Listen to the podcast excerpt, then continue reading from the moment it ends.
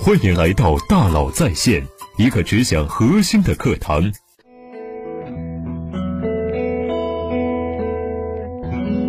你好，欢迎来到大佬在线。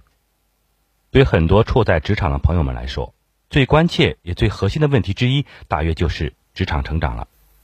那么，从新手到高手，大约要经历哪几个阶段呢？每个阶段的重点是什么呢？在整个过程中又需要注意什么呢？今天呢，我将从案例中整理出一些规律和线索，分享给大家。因个人情况不同呢，那些少数大器晚成或者是年少成名的，不在本次讨论范围之内，仅供参考。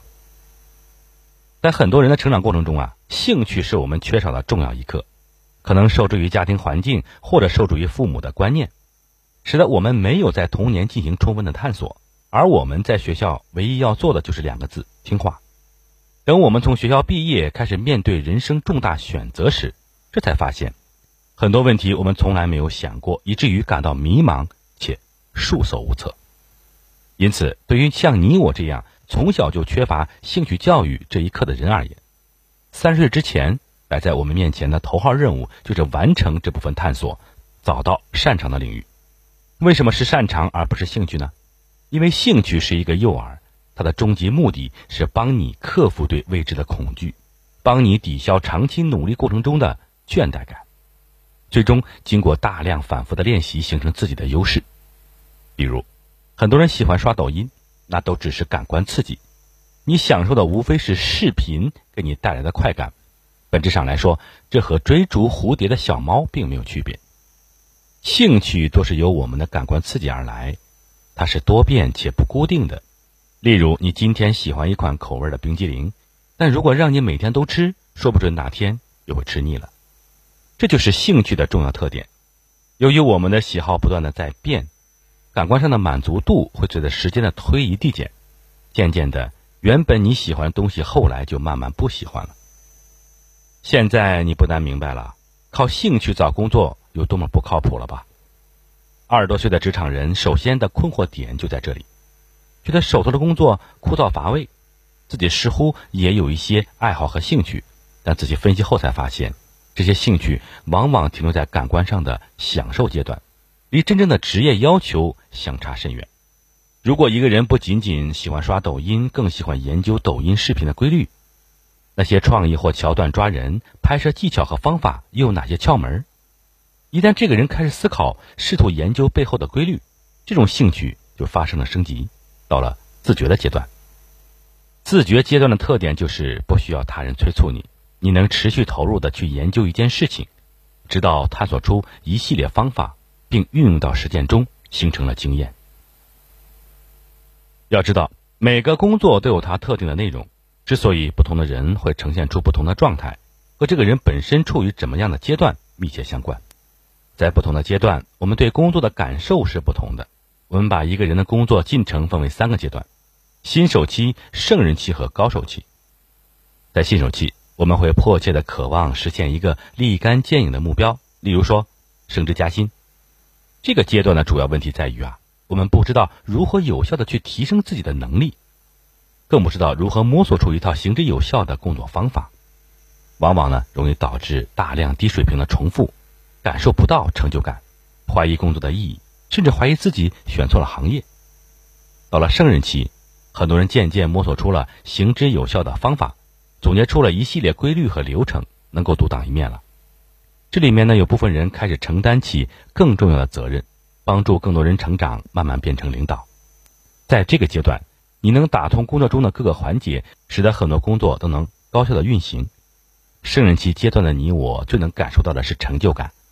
但是呢，也会遭遇挫败，主要表现在解决问题过程中对于具体的细节的把握上，考虑问题还不是特别周全。到了高手期，你已经积累了足够丰富的经验，面对不同的工作情景，你只要调动相关经验，就能解决百分之八十以上的问题。此时的你，俨然已经成为职场中令人敬仰的前辈，工作对你的意义呢，不再仅仅是一份收入，更是自我价值的体现和施展平台。高手期阶段的你，不仅不会懈怠，反而会迸发出前所未有的热情，思考更好的方式方法，并力求创新与自我突破。从我经手的职业案例来看呀，百分之八十以上的职场焦虑，恰恰源于很多人光知道听话干活，从来不去琢磨工作的规律和方法。长期以往啊，他们永远在低水平重复，消耗了原本就不多的工作热情与动力，结果是越做越受挫，越做越无趣，越做越没有成就感。那这个时候换工作就能解决这个问题吗？相信你一定有了自己的答案了。从上述分析中啊，不难发现，很多职业危机的真相呢，本质上来说，就是一个人永远停留在职业新手期阶段。根本没有成功跨越到圣人期，到达更高的层面。三十五岁之后的你我呢，需要做一件事情，就是打造个人品牌，方能在变化万千的环境中立于不败之地。在这个阶段，有个核心算法将起到重要的作用，那就是成功等于核心算法乘以大量重复动作的平方。这个阶段呀，我们需要以点带面，这个点就是我们前期积累了精深的专业能力，再结合相关资源。将优势持续放大，最终能扩大我们的影响力，让别人知道你知道你在做什么事情。简而言之，在某个领域，你就是一块活生生的招牌。如果你也想未来成为这样的高手，三十五岁之后，你需要致力于做的努力与改变的有：第一，找到自己的核心领域，潜心研究，发表一系列专著和论文，这是知名度的根基和专业水准的彰显。第二，结合相应的平台或人脉走出去，拓展更多的可能。第三，找到相关方合作进行合作。对方借助你的专业水平和名气，你借助对方的宣传、推广资源以及渠道。如果三十五岁以后的你想要过上这样的人生，反观现在，那你需要做什么呢？第一，扎实的基本功。任何一个领域的牛人，他的知识储备足够多，不仅仅体现在数量上。还体现在思考的质量上，你没有想过的他都想过，你开始想的他早就研究了，你打算研究的他已经实践了。经过了学习、实践与思考，他的头脑对这一领域的知识已经高度系统化和抽象化，早就内化进大脑了。渐渐的有了他自己独特的看法和观点，并触及到了这个领域的本源和实质。从这个角度上来说呀，你的生命是经不起折腾的，你需要尽快确立职业方向。一个猛子扎下去，深耕细作，方能夯实基本功。要知道，不会有任何厉害的高手因为训练而丧失灵气。但如果缺乏大量反复的训练，一个人很难成为高手。没有大量反复的训练，即使你天资再高也枉然。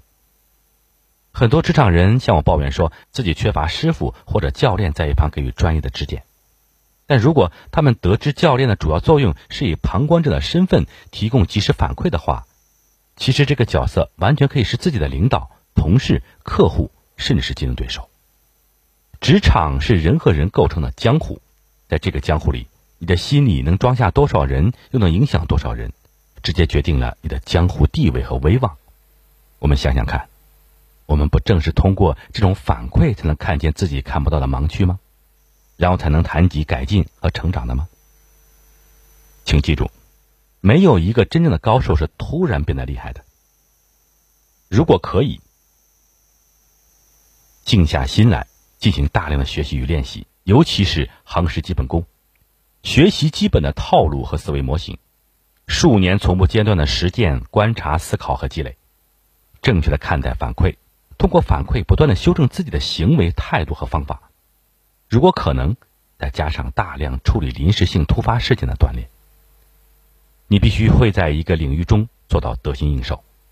最后送一句我非常喜欢的话，那就是：哪有直接登顶的人生？只有根据反馈不断迭代的过程。与你共勉。好，欢迎加我微信：幺三五二五幺六六二九，来领取十点商学院的精彩内容。感谢您的收听，咱们明天见。